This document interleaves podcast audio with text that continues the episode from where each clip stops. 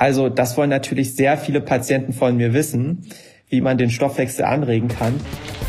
Feducation mit Speck und Charme. Like Zeit, etwas zu ändern.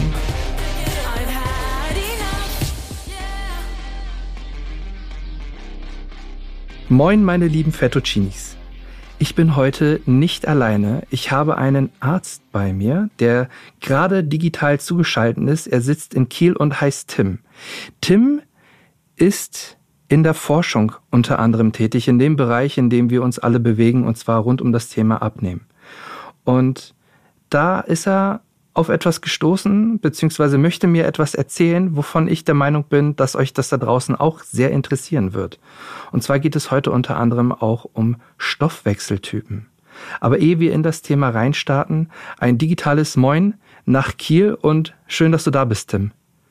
Ja, moin, Serda. Vielen Dank für die Einladung in deinen Podcast.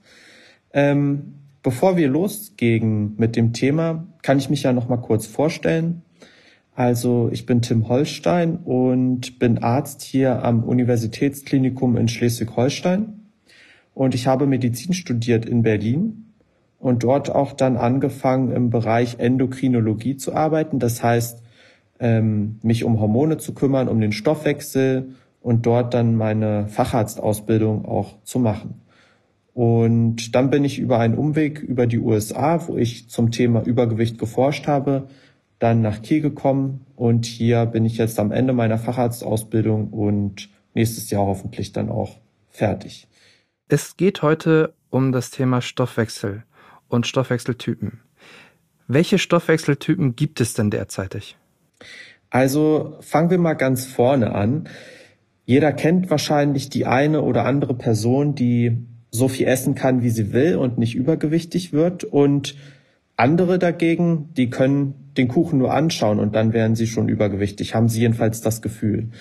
Und in der allgemeinen Bevölkerung gibt es ja diese Idee oder diese Vermutung schon länger, dass es manche Menschen einfach besser getroffen haben mit ihrem Stoffwechsel als andere. In der Wissenschaft aber gab es noch nie so wirklich Belege dafür. Und Deswegen haben wir als Forscherteam untersucht, ob es wirklich Stoffwechseltypen gibt, die sich unterscheiden zwischen den einzelnen Menschen. Und in der Tat haben wir auch was gefunden. Und was wir gefunden haben, ist, dass im Prinzip es zwei unterschiedliche Stoffwechseltypen gibt.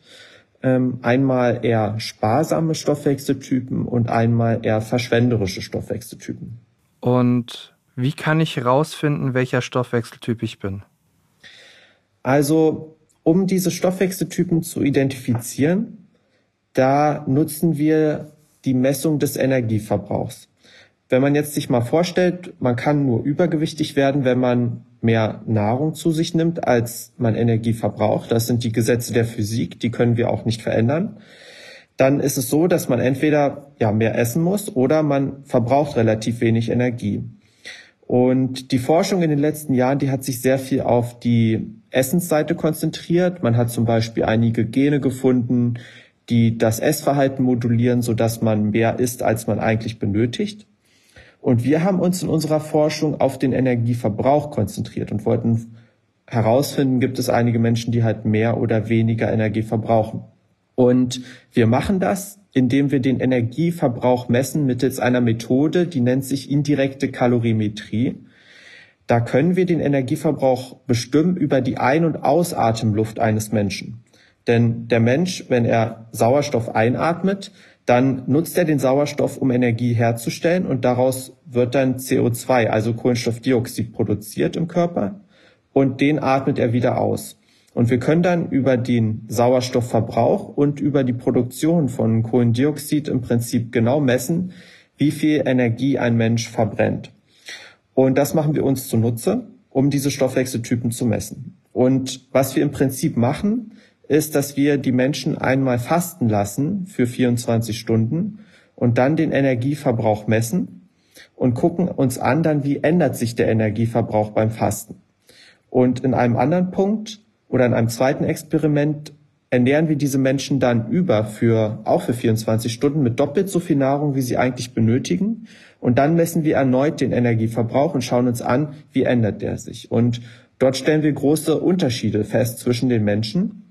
Also manche Menschen senken ihren Energieverbrauch beim Fasten sehr stark ab, während andere ihren Energieverbrauch konstant halten, als wenn sie sich normal ernähren würden. Und das ist schon beachtlich, weil wir eigentlich vermuten würden, wenn Leute nichts mehr essen, dass dann auch ihr Energieverbrauch runtergeht, weil sie ja natürlich auch keine Verdauungsenergie mehr benötigen. Aber manche Menschen haben diesen Effekt halt nicht. Und diese Menschen, die diesen Effekt nicht haben, die also ihren Energieverbrauch nicht absenken beim Fasten, die können ihn sehr stark steigern bei der Überernährung, wenn sie also doppelt so viel Nahrung bekommen. Und wir nennen diese Menschen dann verschwenderische Stoffwechseltypen. Und die anderen Menschen, die ihren Energieverbrauch beim Fasten sehr stark absenken, die können ihn bei der Überernährung nicht steigern. Und das sind für uns eher die sparsamen Stoffwechseltypen. Und was bringt jetzt die Erkenntnis, zu wissen, welcher, ob man der verschwenderische Typ ist oder der äh, eher sparsame? Also diese Erkenntnis bringt in der Hinsicht schon was, weil wir konnten auch zeigen, dass das einen Effekt hat, wirklich auf zum Beispiel eine, auf den Erfolg einer Diät oder auch auf die Anfälligkeit, übergewichtig zu werden. Denn wir haben, als wir diese Stoffwechseltypen bestimmt haben, dazu haben wir den Energieverbrauch gemessen in solchen Stoffwechselkammern. Das sind bestimmte Räume. Dort kann man Menschen hineinpacken für 24, 48 Stunden. Die sind hermetisch abgeriegelt, sodass wir die Ein- und Ausatemluft der Menschen in diesen Räumen genau messen können. Und dort geben wir ihnen dann unterschiedliche Sachen zu essen oder lassen sie halt fasten, wie gesagt. Und dort haben wir diese Stoffwechseltypen erstmal festgestellt. Und das Besondere an diesen beiden Studien, äh, wo wir eine Diät oder eine Überernährung gemacht haben für sechs Wochen, ist, dass wir die Menschen wirklich sehr gut kontrolliert haben. Wir haben die im Prinzip eingesperrt bei uns in der Klinik. Das war in den USA, wo wir diese Forschung gemacht haben. Haben die natürlich alles freiwillig gemacht, haben auch Geld dafür bekommen natürlich. Aber äh, wir konnten im Prinzip alles genau überwachen. Wir haben die Mahlzeiten, die wir ihnen gegeben haben, haben wir gemessen, wie viel Kalorien die beinhalten. Und wir haben auch gemessen, wie viel Kalorien sie ausscheiden im Stuhl und im Urin. Und sie hatten auch Bewegungssensoren, damit wir ihre Aktivität messen können. Und sie waren immer überwacht. Wenn sie was gegessen haben, wurde das per Video überwacht. Auch wenn sie sich auf der Station bewegt haben, mussten sie überwacht werden und sie konnten die Station auch nicht verlassen. Und deswegen konnten wir ausschließen, dass zum Beispiel andere Faktoren wie die Nahrungsaufnahme oder auch die Bewegung diese Unterschiede herbeigeführt haben. Denn die waren gleich zwischen den Probanden. Und das war das Besondere. Und letztendlich konnten wir damit zeigen, dass wirklich der Stoffwechseltyp einen Unterschied macht, wenn es um eine Diät geht oder um eine Überernährung. Und was ich vielleicht noch dazu sagen möchte, ist, dass wir nach der Diät die Probanden weiter beobachtet haben. Nach den sechs Wochen haben wir sie dann wieder entlassen. Sie sind dann nach Hause gegangen, aber sie kamen monatlich noch einmal wieder zur Kontrolle und das ein Jahr lang. Und dort haben wir dann das Gewicht gemessen und die Körperzusammensetzung und dann haben wir gesehen, dass die Leute, die einen sparsamen Stoffwechseltyp haben, die haben nach der Diät ihr verlorenes Gewicht sehr schnell wieder draufgepackt und nach einem Jahr waren sie da, wo sie vorher schon waren. Sie hatten also den bekannten Jojo-Effekt. Und die Menschen, die einen verschwenderischen Stoffwechseltyp haben, die konnten ihr verlorenes Gewicht halten. Und das ist sehr beeindruckend, weil das Problem in heutiger Zeit ist eigentlich nicht das Gewicht zu verlieren. Das schaffen viele, wenn sie eine Diät machen. Das Gewicht ist, äh, das Problem ist eigentlich, das Gewicht zu halten nach einer Diät. Und das schaffen halt nur die wenigsten. Wir wissen aus Studien, dass ungefähr nur 20 Prozent der Menschen, die eine Diät machen, dann auch wirklich ihr Gewicht nach der Diät halten können. Also scheint der Stoffwechseltyp auch darüber eine Auskunft zu geben. Das klingt ja jetzt alles sehr spannend, aber wie lange forschst du denn schon daran? Wie nah sind wir denn an, an dem, da zu einem finalen Ergebnis zu kommen?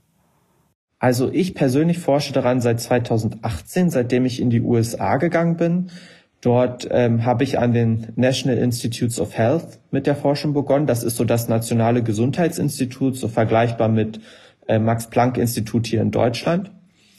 Und die Forschung zu diesem Stoffwechseltyp, die hat aber 2001 schon begonnen. Also seitdem äh, wir sie entdeckt haben, das haben Kollegen von mir gemacht, wurde im Prinzip begonnen daran zu forschen und ähm, Studien zu designen. Und das dauert immer alles sehr viele Jahre, weil man muss Studien, die man an Menschen macht, sehr gut planen und auch die Genehmigung von solchen Studien dauert sehr viele Jahre, so dass wir jetzt 20 Jahre später erst an diesem Punkt sind, dass wir überhaupt ja wissen, dass es diese Stoffwechseltypen gibt und dass sie einen wichtigen Effekt haben für die Gewichtsabnahme und dass wir jetzt auch anfangen zu verstehen, welche Mechanismen dahinter stecken, zum Beispiel dieses braune Fett. Und bis wir handfeste Ergebnisse bekommen, denke ich mal, dauert das vielleicht noch fünf bis zehn Jahre. Ich führe jetzt gerade hier am Universitätsklinikum Kiel eine Studie durch, wo ich diese Messung des Stoffwechseltyps vereinfachen will. Ich hatte ja am Anfang von diesen Stoffwechselkammern gesprochen, wo wir die Menschen hineinpacken. Äh, die wollen wir natürlich nicht dauerhaft benutzen. Ideal wäre natürlich eine simple Blutabnahme. Und daran forschen wir. Und ich denke mal, wenn wir Erfolg haben, dann könnte das in fünf bis zehn Jahren auch in der Praxis ankommen. Und wie kann das, wenn man jetzt weiß, welcher Stoffwechseltyp man ist, dann entsprechend die Ernährungsumstellung oder die bevorstehende Diät dann beeinflussen? Also an welchen Richtlinien kann ich mich dann quasi langhangeln, um halt eben doch mein Ziel des, der Abnahme zu erreichen? Also zuerst einmal ist diese Bestimmung des Stoffwechseltyps noch klinische Forschung. Sie ist noch nicht im klinischen Alltag angekommen. Das heißt, man kann jetzt nicht zum Arzt gehen und sagen, ja, ich möchte meinen Stoffwechseltyp wissen. Ja. Und dann nimmt er einmal Blut ab und dann wird das gemacht. Das ist noch Teil der Forschung. Aber wenn wir das irgendwann einmal wissen, dann können wir halt eine personalisierte Medizin durchführen. Das heißt, wir können die Menschen, die einen sparsamen Stoffwechseltyp haben, die können wir zum Beispiel frühzeitiger dazu bewegen, die Abnehmspritzen zu nehmen, die jetzt in den Medien kursieren, oder wir könnten ihnen maßgeschneidertere Diäten anbieten, obwohl ich jetzt noch nicht sicher bin, welche das sein werden. Da forschen wir aktuell noch dran. Oder wir könnten früher eine, sie überweisen zu den Chirurgen, die dann eine bariatrische Operation durchführen, also einen Magenbypass zum Beispiel, weil wir wissen, dass sie wahrscheinlich auf konventionelle Art und Weise ihr Gewicht nicht reduzieren können. Und bei den verschwenderischen Menschen wäre es halt so, dass wir bei ihnen sagen würden, okay, bei dir funktioniert die Diät wahrscheinlich, also kannst du das auch äh, machen und du brauchst wahrscheinlich keine Spritzen oder auch keine Operation. Sind denn die verschwenderischen Typen per se Menschen, die schlank sind oder normalgewichtig oder gibt es das auch bei den mehrgewichtigen Menschen? Also wir konnten zeigen, dass der verschwenderische Stoffwechseltyp bei allen Gewichtsklassen vorhanden ist. Das heißt, nicht nur Schlanke müssen ihn haben, sie haben ihn überproportional häufiger, aber auch übergewichtige Menschen können einen verschwenderischen Stoffwechseltyp haben. Denn der Stoffwechseltyp bestimmt jetzt auch nicht zu 100 Prozent das Gewicht. Es gibt ja noch andere Faktoren, die für eine Gewichtszunahme sorgen. Unsere westliche Ernährung oder auch die Umgebung, in der man sich aufhält.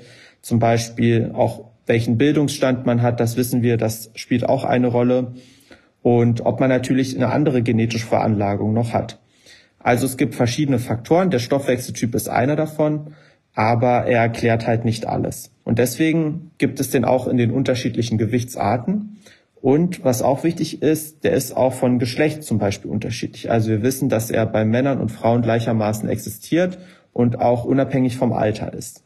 Man sagt ja, dass mit dem Alter der Stoffwechsel langsamer wird. Also stimmt dann die Aussage noch? Der Stoffwechsel wird langsamer im Alter und man wird tendenziell eher ein sparsamerer Stoffwechseltyp mit dem Alter oder wenn man älter wird.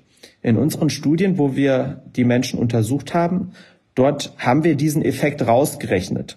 Und dann konnten wir zeigen, dass trotzdem unabhängig vom Alter noch ein Stoffwechseltyp-Effekt vorhanden ist. Das heißt, das Alter spielt eine Rolle, aber es erklärt den Stoffwechseltyp nicht zu 100 Prozent. Wenn ich so an, an meine Anfänge denke, wurde mir öfters mal gesagt, Mensch, lass doch mal deine Schilddrüse überprüfen. Der, vielleicht stimmt da irgendwas mit deinem Stoffwechsel ja, nicht. Hängt das damit zusammen? Punkt. Wir wissen natürlich, dass eine Schilddrüsenfunktionsstörung auch zu Übergewicht oder zu Untergewicht führen kann. Die Schilddrüse ist ein maßgeblicher Taktgeber für unseren Körper, auch was die Stoffwechselprozesse angeht. Und wenn die Schilddrüse zu langsam arbeitet, dann werden wir unweigerlich Gewicht zunehmen, weil auch unsere ganzen Körperfunktionen und die Stoffwechselvorgänge langsamer ablaufen. Und wir müssen immer ausschließen natürlich, dass eine Erkrankung hinter Übergewicht steckt. Und deswegen ist es wichtig für Menschen, die jetzt einen unerwarteten Gewichtszunahme erleiden, dass dort auch überprüft wird, steckt eventuell die Schilddrüse dahinter. Und deswegen ist es wichtig, das abklären zu lassen. Bei unseren Menschen, die waren alle gesund. Da konnten wir zeigen, dass wirklich die Schilddrüse keine Ursache ist. Das war auch sozusagen ein Einschlusskriterium für unsere Studien, dass keine Schilddrüsenerkrankung vorliegt. Wissen wir, dass es zwei unterschiedliche Typen gibt und es gibt ja auch unterschiedliche Fetttypen, die man innerhalb des Körpers hat. Und ich glaube, wenn ich mich recht entsinne, gibt es sowas wie braunes Fett. Spielt das auch eine Rolle bei der Abnahme oder auch bei eurer Studie? Ja, das ist eine sehr gute Frage, Serda. Wir haben uns natürlich, nachdem wir diese Stoffwechseltypen gefunden haben, haben wir uns auf die Suche begeben, was im Körper kann das erklären. Wir haben ja erstmal nur den Energieverbrauch gemessen und gesehen, okay, der unterscheidet sich beim Fasten und bei der Überernährung. Und im zweiten Schritt wollten wir natürlich auch herausfinden, gibt es bestimmte Gewebe oder bestimmte Körperfunktionen, die das erklären können. Und wir haben schon Hinweise gehabt, dass sogenanntes braunes Fett eine Rolle bei Übergewicht spielen kann. Und bevor ich das jetzt genauer erkläre, was das für eine Rolle spielt, will ich erstmal erklären, was braunes Fett überhaupt ist. Es gibt im Prinzip zwei unterschiedliche Arten von Fett im Körper. Einmal das sogenannte weiße Fett. Das ist die Batterie unseres Körpers. Da speichert der Körper Energie. Das ist das Fett, was wir eigentlich nicht haben wollen. Was aber auch für unseren Körper wichtig ist, weil daraus zieht er dann seine Energie, wenn wir zum Beispiel fasten oder ja keine Nahrung aufnehmen. Und dann gibt es aber noch sogenanntes braunes Fett. Das kennen die wenigsten. Das ist nur ein sehr kleiner Teil von dem Fett, was wir im Körper haben. Circa 50 bis 500 Gramm, also wirklich sehr wenig. Und das sitzt eher im Bereich, wo man es nicht erwartet, nämlich im Bereich äh, der, der Schultern, um das Schlüsselbein herum, im Halsbereich und entlang der Wirbelsäule. Und dieses Fett ist im Prinzip kein Fett. Es ist im Prinzip eine Art Heizung für unseren Körper, denn es nutzt den Zucker und den Fett und das Fett, was wir aufnehmen, um Energie herzustellen in Form von Wärme. Im Prinzip, ja, ist es so eine Art Ofen. Es verbrennt Energie und dann erzeugt es Wärme und damit unterscheidet es sich von vielen anderen Körperzellen, die halt keine Wärme herstellen, sondern das Energiesubstrat ATP, was vielleicht noch einige aus dem Biologieunterricht kennen, womit dann sonst normalerweise die Körperprozesse reguliert werden. Und das braune Fett erstellt halt kein ATP, sondern komplett nur Wärme und heizt damit den Körper auf. Und man wusste eigentlich nicht, ob erwachsene Menschen braunes Fett haben. Man wusste, dass Säuglinge braunes Fett haben. Weil braunes Fett hilft den Säuglingen, ihre Körpertemperatur stabil zu halten, weil sie können nicht zittern, wie wir Erwachsene. Und im Laufe der Pubertät oder im Laufe des äh, Größerwerdens der Kinder da geht das braune Fett zurück. Und man dachte eigentlich, dass Erwachsene kein braunes Fett mehr haben. Und in den letzten 15 Jahren konnte man aber durch neue Bildgebungsmöglichkeiten zeigen, dass auch erwachsene Menschen braunes Fett besitzen. Und man konnte zeigen, dass die, die aktiveres braunes Fett haben, auch eher schlanker sind, weil sie mehr Energie verbrennen können. Da haben wir uns natürlich gesagt, okay, vielleicht gibt es einen Zusammenhang zwischen braunem Fett und unseren Stoffwechseltypen. Und deswegen haben wir auch das braune Fett bei unseren Stoffwechseltypen gemessen. Und wir konnten wirklich zeigen, dass die Menschen, die eher so einen verschwenderischen Stoffwechseltyp haben, dass die aktiveres braunes Fett besitzen und dass das wahrscheinlich ein Grund ist, warum sie auch vor dem Übergewicht geschützt sind, weil wenn man jetzt mal so plakativ sagt, den Kuchen, den sie essen, der wird halt durch das braune Fett gleich wieder verbrannt. Und die sparsamen Menschen haben halt zu wenig braunes Fett oder auch zu wenig aktives braunes Fett und haben halt diesen Vorteil dann nicht. Kann ich denn mein helles, mein weißes Fett in braunes Fett umwandeln? Das ist ja eine spannende Frage, die gerade in der Wissenschaft heiß erforscht wird. Man weiß zum Beispiel bei Mäusen, dass sowas im begrenzten Maße möglich ist. Da hat man schon äh, viel daran geforscht. Bei Menschen geht man auch davon aus, dass das möglich ist. Man erforscht gerade Medikamente, die dazu führen, dass wir braunes Fett mehr aktivieren können oder auch weißes Fett in braunes Fett umwandeln können. Das geht in der Tat. Es gibt aber aktuell noch keine Medikamente auf dem Markt. Und was jetzt als Allgemeinmaßnahme hilft, das wissen wir, ist, wenn man sich milder Kälte aussetzt. Denn das ist auch verständlich. Braunes Fett ist ja unsere Heizung und will uns warm halten. Und wenn wir uns milder Kälte aussetzen, dann wird das braune Fett aktiviert und es kann auch mehr braunes Fett entstehen. Wichtig ist, dass wir das regelmäßig machen und auch über eine längere Zeit, zum Beispiel, dass man im Winter mal vielleicht nicht so stark heizt oder man zieht mal nicht den Pullover an, sondern mal das T-Shirt, um dann sozusagen das braune Fett anzuregen. Wichtig ist, wenn man beginnt zu zittern, dann wird das braune Fett nicht mehr so aktiv, weil dann übernehmen unsere Muskeln die Wärmeproduktion. Also ist eher milde Kälte auch wissenschaftlich gesehen wahrscheinlich der, der effektivste Mechanismus. Manchmal empfehle ich auch noch Eisbaden. Eisbaden mache ich selber auch, auch um mein braunes Fett ein bisschen zu aktivieren. Da wird aber neben dem braunen Fett auch noch äh, vieles andere Positive aktiviert. Der Stoffwechsel, das Immunsystem generell werden da noch aktiviert. Aber für braune Fettaktivierung ist wahrscheinlich milde Kälteexposition, also aufteilt in Räumen zum Beispiel zwischen ja, 18, 19 Grad äh, Raumtemperatur ist dort wahrscheinlich am günstigsten. Damit kommen wir quasi auch schon so ein bisschen zum Ende dieser Folge und meiner, meiner abschließenden Frage. Welche Methoden habe ich denn, um meinen Stoffwechsel anzuregen? Gibt es da überhaupt was? Ist das sowas, wie du schon sagtest, das Eisbaden oder das tägliche morgens kalt duschen? Ist das damit schon getan oder gibt es noch andere Dinge, die ich machen kann? Also das wollen natürlich sehr viele Patienten von mir wissen wie man den Stoffwechsel anregen kann. Eisbaden ist eine Möglichkeit und zum Beispiel auch kalt duschen, wie du gesagt hast. Sonst würde ich empfehlen, die Verdauungsenergie zu erhöhen. Das heißt, die Nahrung, die wir aufnehmen, da soll unser Körper möglichst viel zu tun haben, um die zu verdauen, weil das verbraucht dann auch viel Energie. Und da wäre zum Beispiel eine Möglichkeit, dass man sehr proteinreiche Kost zu sich nimmt, denn Proteine sind sehr schwer verdaulich. Und der Körper benötigt dann viel Energie, um ja, die Proteine aufzunehmen und zu zerlegen. Und das andere Positive an den Proteinen ist, dass sie auch ein starkes Sättigungssignal induzieren. Das heißt, wenn wir sehr proteinreich essen, dann werden wir sehr schnell satt und müssen wahrscheinlich nicht so viel aufnehmen und fühlen uns schon früher, früher, äh, früher wohl. Und das ist ganz wichtig, weil zum Beispiel die Spritzen, die jetzt in den Medien sind, die induzieren ja auch ein Sättigungssignal. Und vielleicht reicht bei dem einen oder anderen auch schon eine proteinreiche Ernährung, um diesen gleichen Effekt zu haben, ohne so eine äh, Spritze zu benutzen. Und was ich auch empfehlen würde, wäre zum Beispiel auch, wenn man Nahrungsmittel zubereitet, alles nicht immer komplett durchzukochen. Zum Beispiel Pasta muss man nicht komplett durchkochen, die kann man auch mal al dente kochen, denn dann sind die Kohlenhydrate, die in den Pasta drin sind, auch noch nicht vorverdaut und der Körper muss auch noch mehr Verdauungsenergie leisten, um diese Kohlenhydrate aufzunehmen. Und was auch wichtig ist, ballaststoffreiche Ernährung und auch Sport, Bewegung, die helfen natürlich auch, den Stoffwechsel in Gang zu bringen. Also das sind so ein paar Tipps, die ich jetzt allgemein empfehlen würde und die eventuell dabei helfen können, auch die Gewichtsabnahme dann auch zu verbessern. Tim, vielen lieben Dank für deine Zeit und für den spannenden Einblick in deine Forschung. Danke dir sehr da. Wenn ihr jetzt gehypt seid und mehr zu dem Thema wissen möchtet und auch vor allen Dingen natürlich zu der Forschung von Tim, dann stelle ich euch auf jeden Fall jetzt in die Shownotes den Instagram-Kanal von ihm. Da könnt ihr ihn auf jeden Fall auch sicherlich mal die eine oder andere DM schicken und vielleicht ein paar Fragen stellen. Ansonsten wird er sicherlich auch regelmäßig ein paar Sachen dazu erzählen. Und in diesem Sinne verabschiede ich mich jetzt für die heutige Folge. Ich wünsche euch eine leckere und entspannte Woche. Feducation mit Speck und Charme. Zeit, etwas zu ändern.